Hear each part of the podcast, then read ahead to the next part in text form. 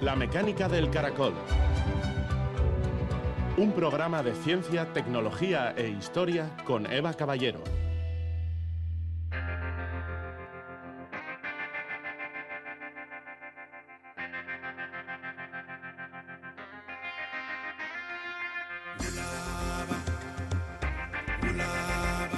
La arqueología de la violencia nos acerca al pasado mucho más que cualquier otra, porque no es necesaria traducción alguna. Alfredo González Ruibal, arqueólogo.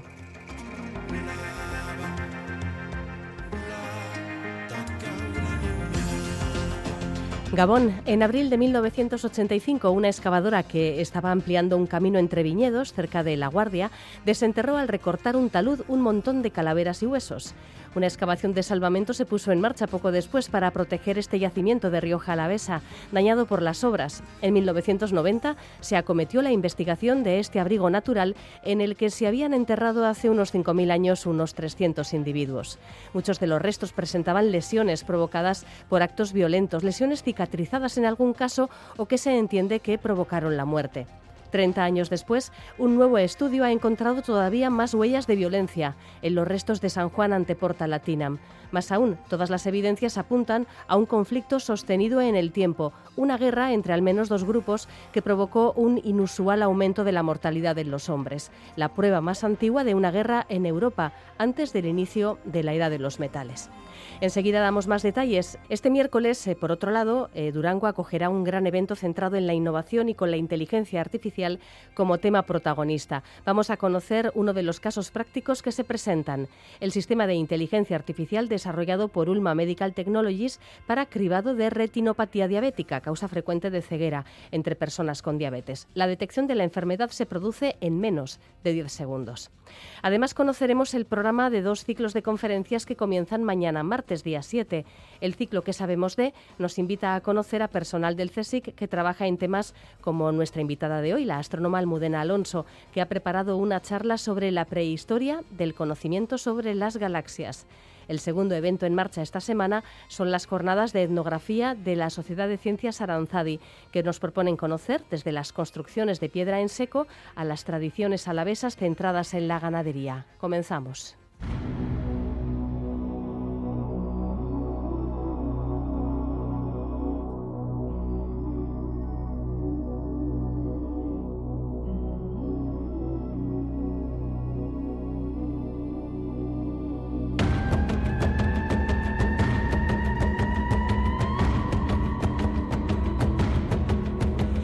Los primeros indicios arqueológicos de grandes batallas en Europa están datados en la Edad de Bronce, hace unos 4.000 años, cuando el control de recursos, como los preciados metales, favorece la aparición de una clase guerrera capaz de defender a los suyos y de atacar a quienes quieren quitar de en medio para conseguir un beneficio. El yacimiento de San Juan ante Porta Latinam es más antiguo. Esta necrópolis está datada hace 5.000 años, en el Neolítico tardío, y la historia que nos cuentan los restos humanos extraídos allí es la de un conflicto desde luego más sofisticado de lo que se pensaba para esa época prehistórica. Nos acompañan Teresa Fernández Crespo, investigadora de la Universidad de Valladolid, y Javier Ordoño, arqueólogo de la empresa Arquicus, que son los primeros autores de un estudio que ha situado en La Guardia la evidencia de guerra más antigua localizada en Europa. Buenas noches, eh, Teresa, Javier. Hola, buenas noches, Eva. Eh, antes de pasar a contar el resultado de vuestro artículo, ¿cuál es la historia de esta excavación, de este enterramiento colectivo? Eh, bueno, pues el sitio fue excavado a finales de los 80, principios de los 90. es un yacimiento que está en un abrigo bajo roca de La Guardia, en la Rioja Alavesa, y se encontraron los restos de unos mm, 338 individuos al menos, lo que supone una cantidad ingente de restos humanos. Vuestro trabajo ha consistido precisamente en reexaminar estos restos, buscando en ellos indicios de lesiones óseas que puedan ser resultado de una acción violenta. ¿Qué resultados habéis obtenido? ¿Cuántas de las personas ahí enterradas sufrieron heridas tan importantes como para dejar huellas en los huesos? Es difícil saber el número de individuos que realmente están afectados eh, por violencia, porque eh, en realidad gran parte de los restos se encontraron en estado de desarticulación y ahora mismo también lo están. Entonces nos resulta muy difícil em, relacionar, por ejemplo, los cráneos, que son, es el elemento con el cual se hace el número mínimo de individuos, con el postcraneal. Pero bueno, en esencia hemos encontrado un número bastante elevado de de traumas, en total creo que 154, de los cuales 77 eran inéditos, no los vieron en los primeros estudios y la mayoría de esos que hemos encontrado que no se habían reconocido previamente son traumas que ocurrieron alrededor del momento de la muerte, lo cual conocemos con el nombre de perimortem, con el adjetivo de perimortem, y significa que estos traumas están sin cicatrizar, es decir, eh, tuvieron alguna relación con el evento violento que probablemente causó la muerte de estos individuos. Bueno, más o menos el, el 23% de esos 338 individuos, pues al menos muestran heridas por punta, eh, heridas por punta de flecha o traumas craneales. Eh, pero bueno, tenemos estimaciones en, el artículo que, pensamos que igual hasta el, hasta el 26% de todos los individuos pudieron haber, haber muerto por, la, por violencia. ¿eh? Esto se basa no solamente en los, en los traumas craneales y en las heridas por punta de flecha, sino también la evidencia de puntas de flecha que se han encontrado aisladas en el yacimiento, pero que muestran huellas de impacto, con lo cual presuponemos que esas puntas de flecha llegaron metidas dentro de los cuerpos de algunos de los individuos que están enterrados y que a nivel esquelético no muestran, digamos, signos de violencia. Con lo cual, pues bueno, podemos plantear que una gran parte de, esa población enterrada en, el abrigo de San Juan ante Portanatinam pues bueno, o bien estuvo expuesta a la violencia o bien incluso eh, falleció a causa de un enfrentamiento violento. Habéis identificado que la mayoría de los, eh, de los restos que presentan este tipo de lesiones pertenecieron a varones y esto es algo que no aparece en otros yacimientos neolíticos, em, porque claro, una de las eh, cosas que habéis hecho y es muy interesante en este artículo es eh, comparar los resultados con, bueno, pues con, otros enterramientos colectivos de la misma época más o menos, ¿no? Para ver qué, había de diferente en este lugar, ¿no? Con el, tema de que fuera de que hubiera más varones, ¿qué, qué idea os deja? Efectivamente, una de las eh, evidencias singulares de San Juan es que hay un gran número de varones afectados por violencia. Casi la mayoría de los restos eh, que hemos encontrado eh, con signos violentos pertenecen a varones. Y esto, como ya insinuabas, contrasta con lo que encontramos en la mayoría del registro europeo, donde los yacimientos se relacionan con masacres y una masacre al final es una matanza indiscriminada de personas que puede afectar igualmente a hombres, mujeres o niños y esto no es lo que encontramos en San Juan. En San Juan encontramos una novedad y esta novedad eh, de que la violencia afecte esencialmente o principalmente a los varones nos hace pensar en un tipo de conflicto organizado que no hemos visto hasta ahora en el registro europeo. Los varones normalmente en las sociedades tradicionales pues suelen estar un poco asociados a, lo que es la guerra, ¿no? Al, a, la, violencia armada, ¿no? Al final, pues bueno, el perfil de, los varones asociados a ese, perfil de guerrero, pues bueno, suele estar hacia siempre un, un leitmotiv, ¿no? De, las sociedades tradicionales. Entonces pensamos que, lo que nos está indicando, evidentemente, que la mayoría de las evidencias de violencia estén asociadas a los varones del yacimiento, es que fueron ellos los que estuvieron expuestos a, a, la violencia en estos enfrentamientos. Además, en el caso de una masacre es eh, bastante probable que los cuerpos quedasen eh, sin enterrar, eh, repartidos por, un terreno y, que en un momento dado fueran incluso arroñados por otros, por otros animales. El hecho de que estuvieran enterrados en una tumba colectiva, quizás en, diferentes momentos, aporta piezas a este relato que, que habéis construido. Bueno, efectivamente, de en todas las formas, alguien tuvo que ir a recoger, a, digamos, el campo de batalla o donde se produjo ese conflicto a los heridos y luego a los heridos o a los muertos, que luego acabaron en el depósito de San Juan. Eh, esto nos hace pensar que probablemente este conflicto ocurrió no lejos de donde ahora mismo está, donde se encontraron en ese momento los cuerpos, porque acarrear un número tan importante de cuerpos es una tarea muy complicada, sobre todo para sociedades eh, básicas como estas que conocemos de, en el Neolítico. Y, además eh, no evidenciamos demasiados restos de carroñeo, creemos que los cuerpos no fueron expuestos mucho tiempo. Sí que hay algunos restos de pequeño, de marcas de pequeños roedores, pero no son mínimos comparados con otros yacimientos eh, de Centro Europa que son masacres y se cree que los cuerpos estuvieron expuestos a la intemperie durante más tiempo. Aportáis también eh, un eh, dato interesante, el tema de la localización de las heridas. Eso aporta información porque, por ejemplo, hace no mucho hablamos en el programa de la batalla del Tolense en Alemania, identificada como la gran primera batalla datada en Europa pues recuperaron creo que hasta 12.000 restos humanos, en fin, una, una cantidad ingente. Y, muchos de los restos eh, indicaban que los hombres fallecidos fueron atacados por la espalda, al menos muchos de ellos mientras subían fueron atacados por la espalda. ¿Aquí la localización de las heridas os aporta información? Sí, nos aporta, nos aporta información valiosa también, eh, porque tenemos, bueno, no solo la localización, sino también la tipología de las heridas, ¿no? Tenemos heridas por punta de flecha, lo cual implica ya un combate a cierta distancia, ¿no? A, distancia. Eh, tenemos heridas de traumas craneales, que implica combates de cuerpo a cuerpo. Y luego tenemos, a través de la localización de las heridas, tenemos eh, también indicios de que muchos de los individuos fueron atacados de frente y otros eh, por la parte de atrás. Esto implica que hubo combates cara a cara y también hubo, hubo también violencia, eh, digamos, eh, en un momento en que una serie de individuos estaban escapando, o sea que les, digamos, les persiguieron y acabaron con ellos pues dándoles golpes por, por atrás, ¿no?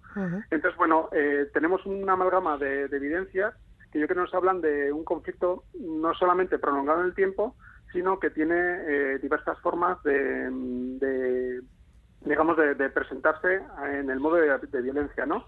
Eh, días por punta flecha a distancia, combates cara a cara, cuerpo a cuerpo, también en huida. Entonces, pues bueno, esto nos habla un poco de esa conflictividad en un periodo de tiempo prolongado eh, y de las diversas formas que tuvieron las gentes neolíticas de hacer la guerra, en este caso. ¿La presencia de restos de mujeres y niños, por ejemplo, da algún indicio de lo que pudo suceder? Pues en realidad, eh, como decíamos, hay muy pocos eh, traumas que afecten a, mujeres y a niños, con lo cual efectivamente nos hace pensar que la mayoría de la violencia no fueron ataques sorpresas a yacimientos, sino que fue una violencia organizada que probablemente se daba fuera de ellos en algo como, para que todos nos hagamos la idea, como un campo de batalla, donde eh, los protagonistas eran los varones bien adolescentes, bien adultos, pero apenas había niños y mujeres involucrados en estos en estos enfrentamientos. Sí, quiero, quiero añadir a Teresa que eso no significa que esas mujeres y esos niños no sufrieran las consecuencias del conflicto armado. Y de hecho, lo que vemos en los huesos de, estos, de estos segmentos de la población, eh, preferentemente en los niños, son evidencias o indicios esqueléticos que nos permiten relacionar con, con episodios de estrés biológico eh, como pueden ser hambrunas, anemias, etcétera, con lo cual estamos sugiriendo que esta, esta, este segmento de la población que igual no participó directamente en los combates armados, sí sufrió los daños colaterales de este, de este periodo de, conflicto, ¿no? Eh, en el sentido, pues bueno, de, escasez de recursos, de, lo que he comentado, de hambrunas, etcétera.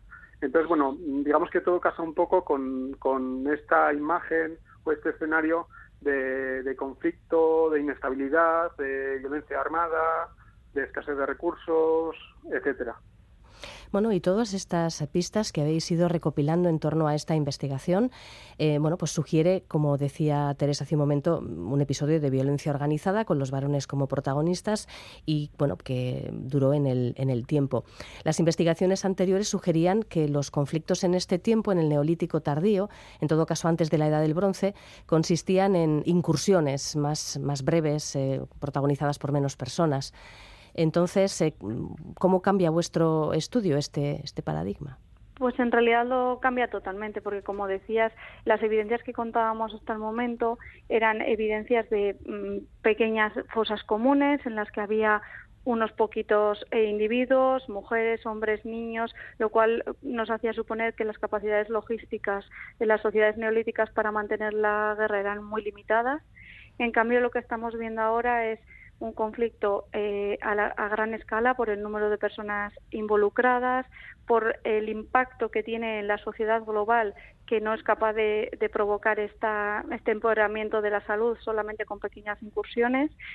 Y, estamos viendo un conflicto pues, eh, representado esencialmente por varones, los cuales toman el rol de combatientes y esto eh, obviamente no se parece en nada a lo que estábamos viendo hasta el momento. Sí, tengo que añadir además que lo que se ve en, las, en Europa Central eh, son, como dice Teresa, masacres puntuales, ¿no? Eh, episodios, episodios únicos, eh, digamos que, que, no tienen relación igual con otras masacres del entorno, porque solo se han descubierto en, en un lugar. y lo que estamos viendo aquí es además un conflicto que tiene repercusión a nivel a nivel regional, ¿vale?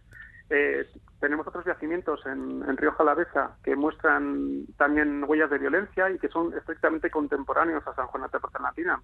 Tenemos heridas por punta de flecha, con y sin cicatrizar, tenemos otra serie de golpes o de traumas craneales. Entonces esto eh, nos permite sugerir que, este conflicto tuvo resonancia ¿no? en, en, el territorio, ¿no? Eh, que, no se debió exclusivamente a un único evento. Ya estamos en San Juan que, que eh, el depósito esté representando diversos eventos violentos, pero que también no se dio en un único lugar, sino en diferentes, en diferentes zonas de, de Alavesa con lo cual, bueno, la relevancia es todavía mayor. Eh, estamos hablando de, un conflicto extendido no solamente en el tiempo, sino también en el espacio.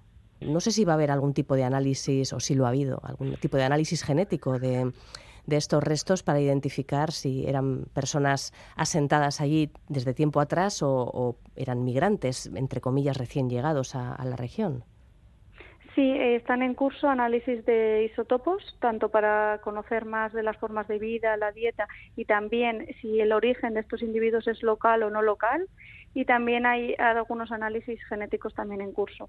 Eh, nuestra premisa es que probablemente la mayoría de los individuos sean locales, a lo mejor nos equivocamos porque todavía eh, no tenemos los resultados de los análisis, en base a otros estudios que se han hecho en la región donde parece que hay una movilidad bastante restringida. Y bueno, también eh, los análisis genéticos yo creo que nos permitirán conocer un poco, eh, pues bueno, también la ancestría, ¿no? Si estas poblaciones pudieron ser descendientes de poblaciones locales o, de poblaciones foráneas y también conocer un poco el nivel de, parentesco que tenían entre ellos, ¿no? O sea que estamos hablando también de una serie de análisis moleculares, moleculares que están en, curso y que nos van a permitir, eh, digamos, poner cara a estas personas, ¿no? hablar un poco más sobre su identidad, eh, arqueológica y cultural y pues conocer un poco sus formas de vida, eh, qué, recursos consumieron, eh, de dónde, dónde pasaron su infancia, incluso también si había alguna serie de patógenos o, han quedado alguna serie de patógenos como huella en, sus huesos que nos permite hablar igual de la existencia de alguna epidemia en un periodo de conflicto, que tampoco sería nada descabellado, por otra parte.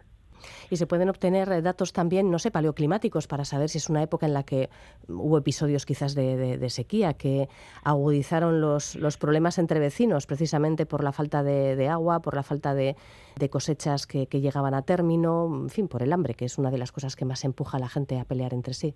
Pues en principio en la región ya existen datos paleoclimáticos y en general suelen hablar de, de un periodo bastante bueno a nivel climático. No parece que sea un periodo de sequías, no coincide con ningún evento climático frío, así que en general podemos asumir que, había un clima bastante aceptable, parecido al que tenemos ahora, de hecho.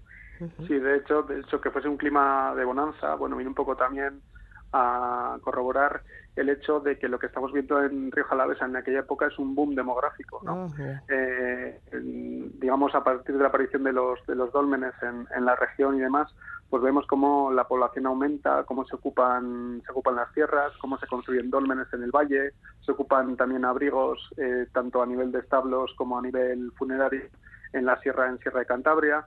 Entonces lo que estamos viendo realmente es que hubo un, un boom demográfico, eh, un aumento de, seguramente de la competencia en, en la zona por, por eh, existir mayor población y quizás eso puede ser uno de los digamos de, de las causas de esta conflictividad no esa esa sobrepoblación ese, esa competencia por los recursos eh, que surgiesen fricciones de ella y entonces pues bueno de, derivase nacional en un conflicto armado pues que tuvo las consecuencias que tuvo Sí, sí.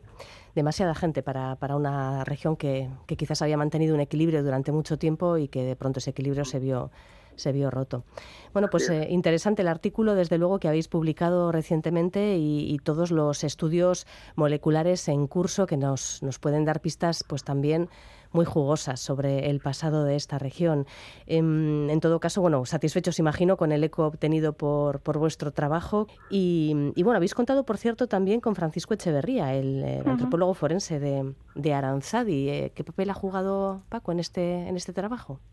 Sí, en realidad hemos querido incluir a todo el equipo original que participó tanto en la excavación como en los análisis antropológicos, porque nos parecía muy importante eh, que participaran eh, de esta revisión con datos tanto inéditos que no aparecen en las memorias como con algo que al final se puede perder un poco en el tiempo, que es la visión que se tiene a la hora de estar, qué sensación eh, te produce el yacimiento a la hora de estar excavando, lo que es una cosa muy difícil de recoger en los estudios, pero que eh, en alguien como por ejemplo eh, con la experiencia de Paco, luego en muchísimos casos forenses, pues al final es esencial también a la hora de interpretar los resultados. Bueno, pues un trabajo interesante que tiene continuidad, que va a tener continuidad y esperamos contarlo aquí también. Teresa Fernández Crespo, Javier Ordoño, gracias a los dos. Muchísimas gracias.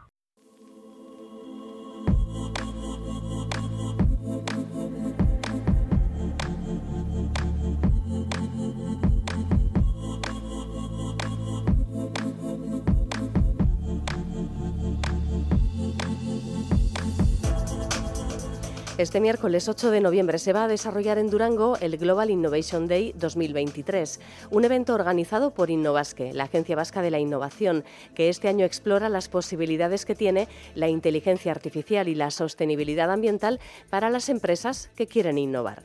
Uno de los casos prácticos que se van a presentar es el de una empresa ubicada en Oñati que utiliza inteligencia artificial para detectar en atención primaria una enfermedad, la retinopatía diabética, que puede causar pérdida de visión e incluso ceguera en personas con diabetes. Eric Isusquiza, responsable del área comercial de Ulma Medical Technologies, es quien nos acompaña para hablarnos de este caso práctico ya en marcha. Hola Eric Gabón. Gabón. Vuestro trabajo es el resultado de una colaboración público-privada. Pertenecéis además a una cooperativa, el Grupo Ulma.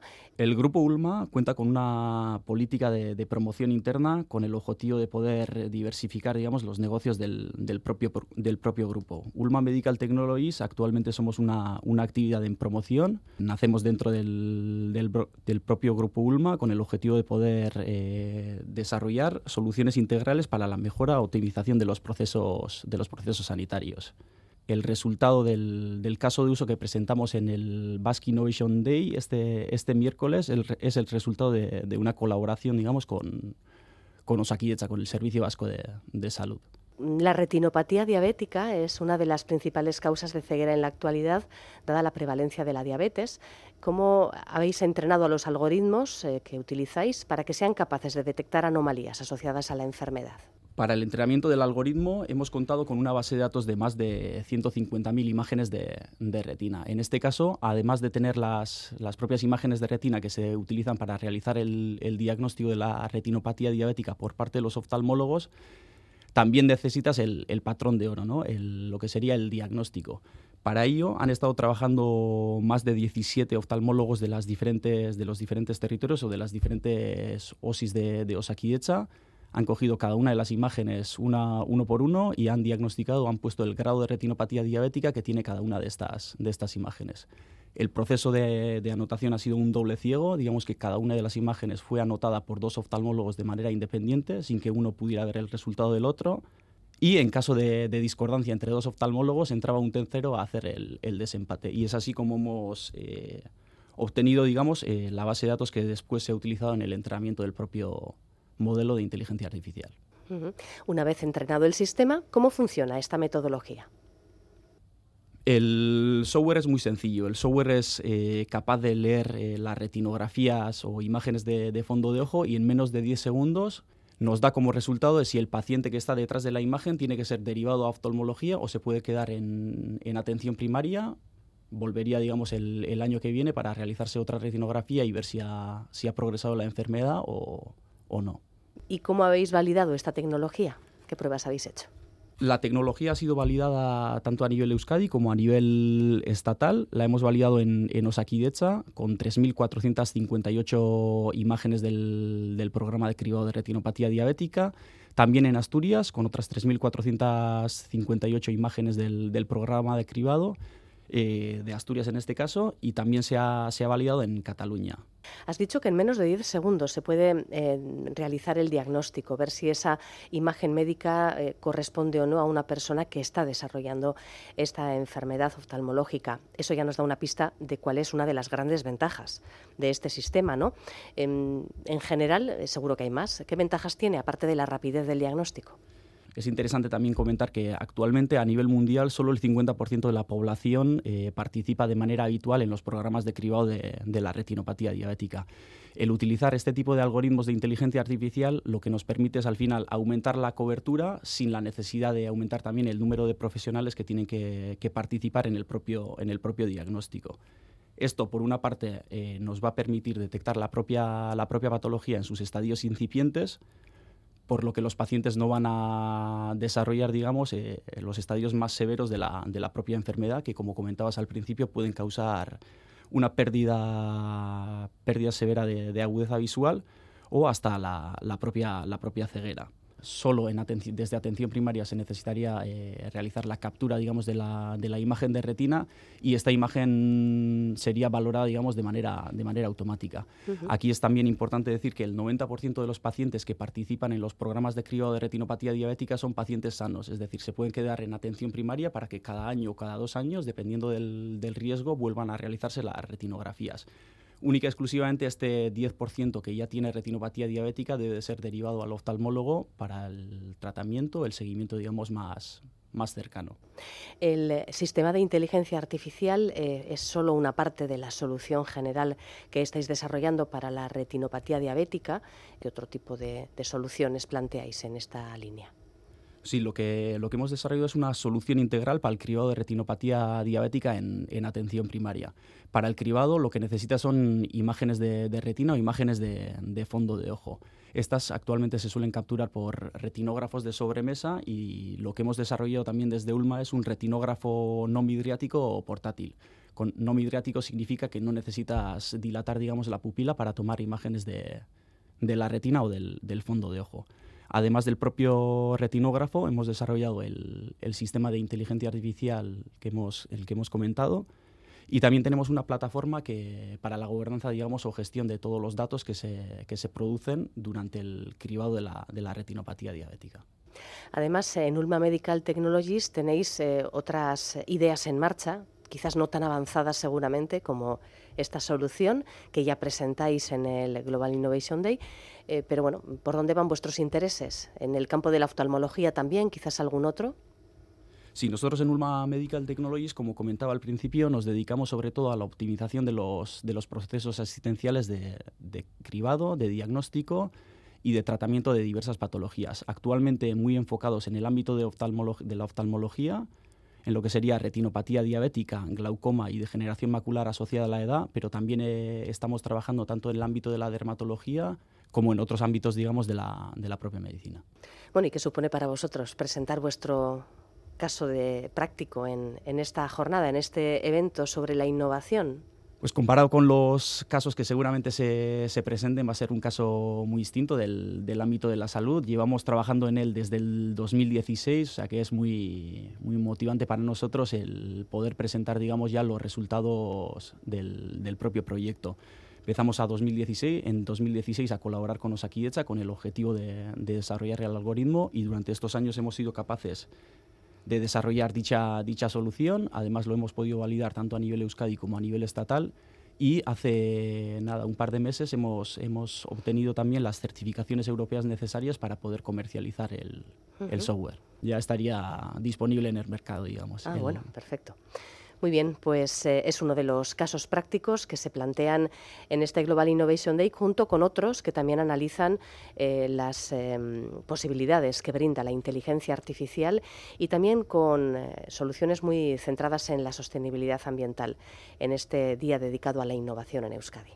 Pues gracias, Eric Isusquiza es responsable del área comercial de Ulma Medical Technologies, que vemos que está arrancando con este tema de la oftalmología y, que posiblemente en el futuro nos pueda contar algunas, algunas nuevas ideas más que tenían en mente. Gracias. Es que Agur.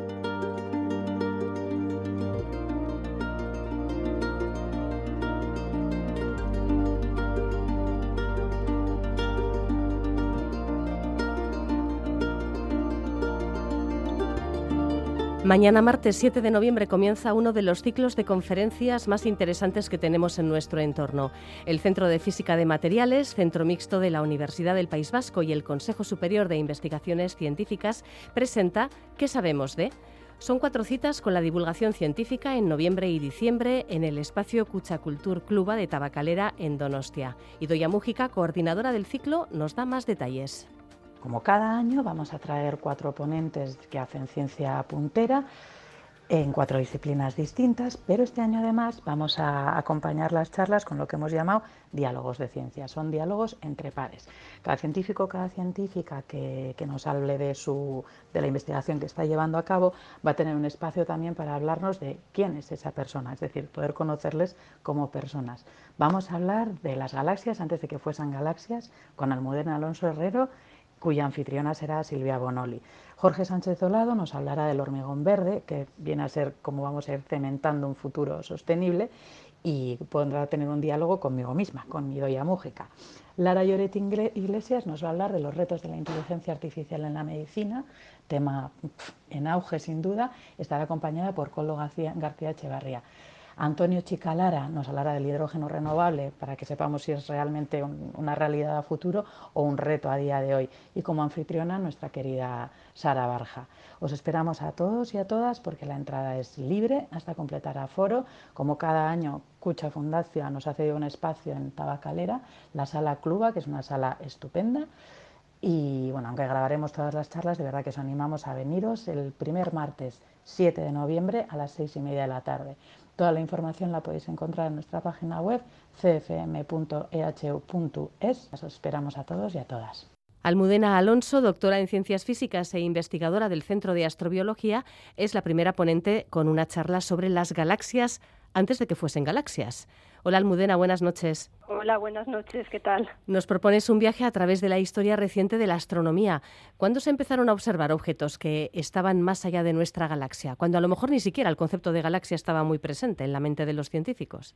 Pues sí, efectivamente, estos objetos que, bueno, en aquella época se llamaban nebulosas, porque no se, no se conocía realmente cuál era su naturaleza, se empezaron a identificar en grandes números a finales del siglo XVIII pero no fue hasta la década de los años 20 del año del siglo pasado, o sea, justo hace ahora 100 años, cuando se empezaron a, poder medir las distancias de algunas de estas nebulosas y se dieron cuenta los astrónomos de aquella época que muchos de estos objetos nebulosos realmente estaban fuera de nuestra galaxia. Entonces, bueno, esta es la, idea que, quiero transmitir y que, contaré un poco pues algunos de los hitos eh, más importantes en todo esto que a mí me gusta llamar la prehistoria de las galaxias, es decir, toda la historia desde que se empiezan a descubrir nebulosas hasta que se pueden empezar a identificar como galaxias mediante la medida de sus distancias. ¿Hasta cuántas nebulosas se pudieron llegar a identificar en un momento dado antes de que se tuviera constancia de que esos objetos luminosos que se veían estaban más allá de la Vía Láctea? Desde finales del siglo XVIII ya se empezaron a, identificar eh, unos, unos pocos, menos de 150, 110 o 115 por parte de un astrónomo francés que se llamaba Charles Messier y que es muy conocido. Y luego ya a partir de finales del siglo XVIII y, todo ya a principios del siglo XIX ya empezaron a identificarse en, miles de, de, estos objetos y ya pues a principios del siglo XX pues miles y miles y miles de estos objetos ya estaban catalogados, bien conocidas sus posiciones y simplemente incluso ya se podían empezar a, ver las formas de algunos de estos objetos, sobre todo cuando me refiero a galaxias, ¿no? Se podían incluso ver las formas espirales de, muchas de estas galaxias, que ahora sabemos que en, nuestro universo local la mayor parte de las galaxias brillantes tienen esta forma espiral.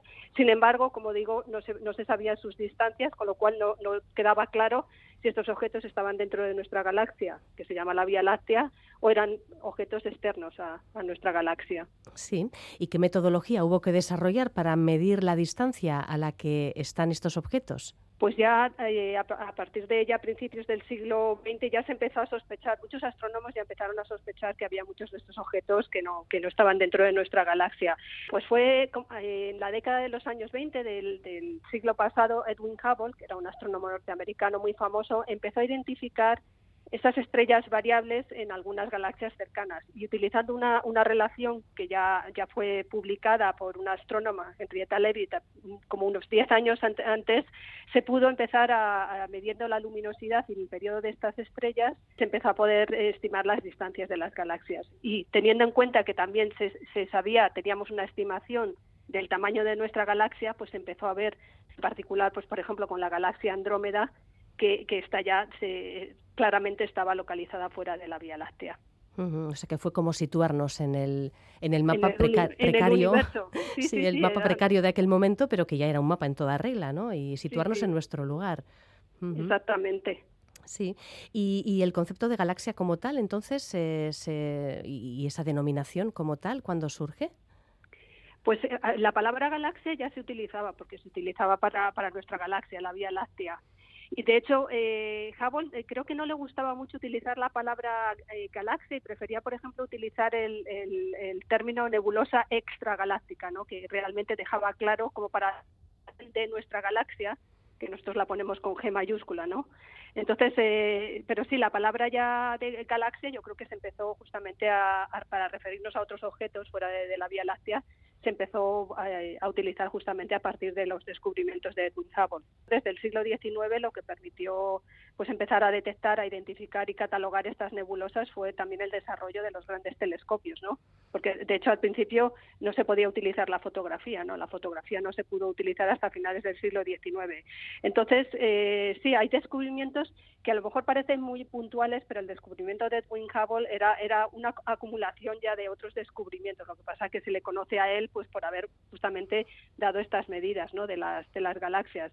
Y luego, pues a partir de, él, pues claro, se empezó ya a entender un poco, poco a poco, claro, son muchísimos descubrimientos, el trabajo de muchísimos astrónomos, pues de diferentes aspectos, ¿no? Las formas de las galaxias, de qué están compuestas las galaxias, pues hasta hoy en día, ¿no? Que, seguimos teniendo bastantes preguntas eh, sin responder, ¿no? Sobre las galaxias. La charla que te planteas, en cierta manera, es un repaso a quizás a los grandes descubrimientos que hubo a lo largo del siglo XVIII, XIX y principios del XX. ¿Te vas a detener ahí más o menos? Sí, sí. La, idea de, la charla es justamente, yo creo que, contar esta prehistoria de las galaxias, que no, no, es algo que sea demasiado conocido, incluso entre nosotros los astrónomos, ¿no?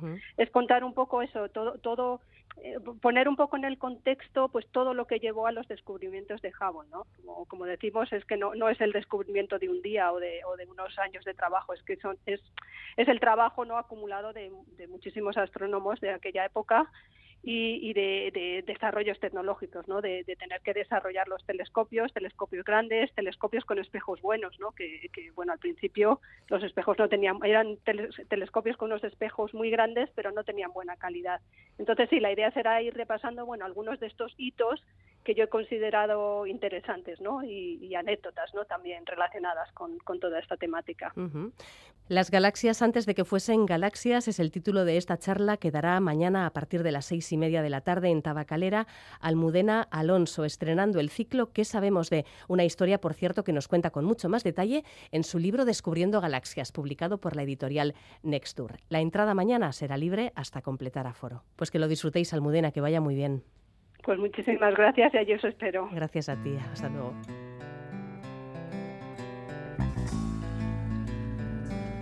Planeta Aranzadi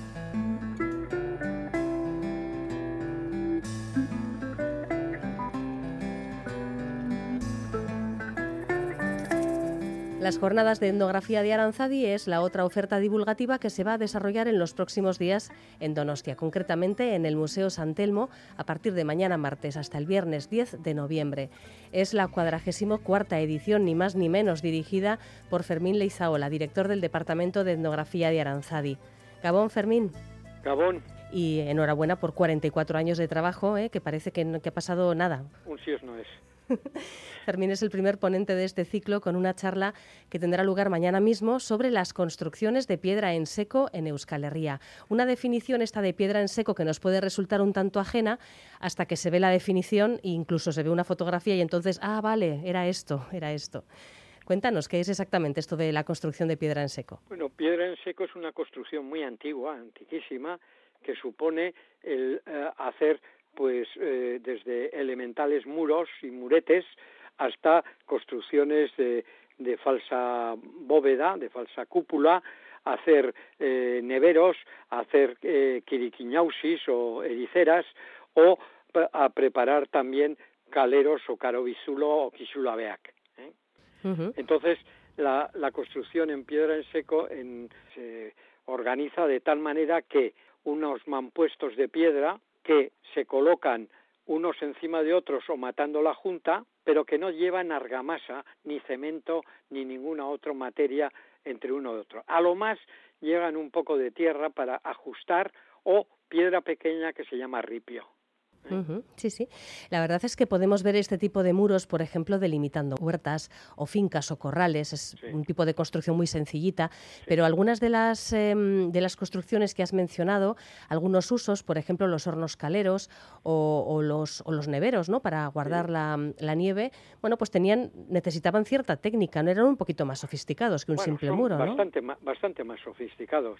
Los hornos caleros, los normales, los, los llamados eh, en la zona de Guipúzcoa, Carobi, Zuloa, y en otros y en otros sitios pues Kisulavea o Galchineco Lavea, ¿eh? son hornos para calcinar el carbonato cálcico, la caliza, la piedra caliza, la roca caliza, pues la, la, la roca de Marquina, el, necro de Reño o las, las canteras de toda la zona de Guipúzcoa, que son de caliza en general, pues eh, si los sometemos a un fuego fuerte y continuo durante varios días, el carbonato cálcico se transforma en CaO, o sea, en, óxido de cal, sale a la atmósfera eh, eh, agua y vapor de agua y CO2 y entonces se ha convertido el carbonato, que es CO3Ca, se convierte en óxido de cal, que es lo que se llama cal viva. Pero claro, para hacer ese horno hay que se buscan muchos sistemas se busca desde una zona de talud en donde solamente hay que hacer una media una media esfera de excavación y esa media esfera de excavación se rellena con piedras generalmente de material eh, arenisca o de esquistos, no de caliza, y luego se le hace un, un frente también en piedra y se le pone una puerta abajo, o sea, un hueco de entrada, que es la taca por donde se mete la leña continuamente a lo largo de cuatro o cinco días, día y noche. ¿eh? Entonces, eso es una, es una obra un poco importante. Todavía más importante es si se hace en eh, el calero de tipo francés, que es más alto, más grande, tiene forma de tubo, en algunos casos fusiforme, y eh, se rellena de piedra caliza en capas alternas de capa de caliza, capa de leña, capa de caliza, capa de leña y se prende fuego. Entonces sale una cal de peor calidad porque sale con tizones negros de la, del carbón que se ha ido carbonizando, pero que sirve para encalar los campos, para basificar los campos cuando se cultivaba maíz en grandes extensiones de nuestro país, ¿eh? como abono. y también para encalar la, la cuadra, para cosa de tipo sanitario, para encalar algunos árboles, manzanos, para, para encalar eh, la fachada de la casa y sobre todo encalarla y ponerla un poco decente para cuando llega las fiestas patronales, pues de vez en cuando hay que encalar, o si no se quiere toda la fachada porque eso es más caro y hay que pontar andamios, pues se hace solamente los recercos. Bueno, eso es una cosa. Pero luego hay en el monte, en el monte, sobre todo en la zona de Gorbellaldea, ¿eh? y tanto de la vertiente eh, alavesa como de la vizcaína, hay unos círculos de piedra, de muretes de piedra de bastante grueso, de 60, 70 de grueso y una altura de más o menos un metro veinte de altura, que son circulares y que están generalmente adosados a alguna, alguna árbol o exentos. Y en ese interior de ese, de ese, de ese círculo se mete continuamente cuando se está cosechando las castañas. Y se meten ahí para que en las, las castañas se vayan secando, se vayan abriendo y sea más fácil soltar la, la corteza pinchosa, que es el erizo, por eso se llama quiriquiño, quiriquiño en, en vizcaño es el erizo, y entonces ese erizo eh, se suelta con más facilidad cuando está un tiempo secándose. Pero además está protegido de la entrada de jabalíes o de cerdos que andan, que andan pastando en, lo, en los bosques. Bueno, y también luego tenemos, pues a nivel de a nivel de, construcciones en, en la montaña y de uso generalmente ganadero y pastoril, pues unas unas construcciones antiquísimas también que eh, son algunas veces son cuadradas, las más de las veces son circulares y que eh, hasta una altura de 1,20, 1,30 es un muro normal de piedra en seco de bastante grueso, igual de, de 70, 80 de grueso, y que a la altura de, de los, eh, del metro, metro 20, metro 30, empieza a surgir unas loja, lajas o arrilosac que van avanzando en hiladas, pero avanzando unas sobre las otras y compensando el, el, el peso de esas lajas con un contrapeso que se pone en la parte trasera. De tal manera que se hace una bóveda falsa, no es una bóveda completa con una clave que si le quito la clave se hunde todo. Aquí no, esa, esa bóveda se queda completamente estable, pero tiene que tener unos muros enormes para que el contrapeso de lo que está volando sea contrarrestado con peso en la parte trasera. Pero para eso es necesario que exista en, la zona donde se están construyendo, en el monte, en la sierra, en los pastizales aquellos, tiene que haber una roca que sea especial, que sea una caliza tableada, una caliza que se esfolia para que dé naturalmente dé naturalmente unas superficies muy grandes para poder cubrir esa cubrir esa construcción. Que el interior es muy pequeño. El interior pues llega a tener como máximo tres metros de, diámetro o de, o de cuadrado de lado. Unas paredes gruesísimas, como he dicho, y una entrada también muy estrecha. Yo he conocido algún pastor viviendo en alguna de esas cabañas en donde lo único que era de madera era la, puerta estrecha y baja que había que ponerse macurtuta, o sea, agacharse la cabeza, y solamente era de madera el límite del camastro donde dormía. Todo lo demás era piedra. Las alacenas en donde guardaba las cosas eran unos huecos hechos en quitando algunas, algunos de los mampuestos y haciendo un, un pequeño hueco. Otro mm, ejemplo de, muros en seco que efectivamente huertas, pequeños, pequeños eh, campos están cercados con enormes muros de estos pero no tan enormes como algunos que hay en Navarra que tienen bastantes kilómetros de longitud y que delimitan un término municipal de otro. Sí, sí, sí. ¿Eh? O que delimitan una carretera de lo que es un pasto comunal. Sí, se me ocurre otro ejemplo, además, con esa idea además de, techos en, cúpula, los chozos o guardaviñas de Rioja sí. Eso, eso en La Rioja, pero ahí el material en vez de ser calizo es una arenisca, una arenisca muy fina y además el trabajo está mucho más trabajado, está trabajado por un cantero, son, son sillares casi preparados, de tal manera que las hiladas efectivamente van cada vez siendo más estrechas y hasta llegar a la cúpula que suele ser casi fusiforme en algunos o ojival en algunos casos. ¿eh? Sí, sí. Bueno, pues em, sobre estas construcciones en seco nos hablará Fermín Leizaola en eh, la primera de las charlas de estas jornadas, pero esta es solo la primera de las charlas. Esa es la primera. El miércoles un especialista en folclore alavés que hablará sobre folclore alavés relacionado con la ganadería y esta, el ponente de esta comunicación es Carlos Ortiz de Zárate Ochoa de Eribe. Es un sacerdote que a lo largo de muchos años ha ido recogiendo eh, costumbres, formas de vida, eh, cantos, cantilenas del folclore a la vez en torno a la ganadería de todas las zonas esas de montaña en donde hay en donde hay pastoreo y ganadería extensiva.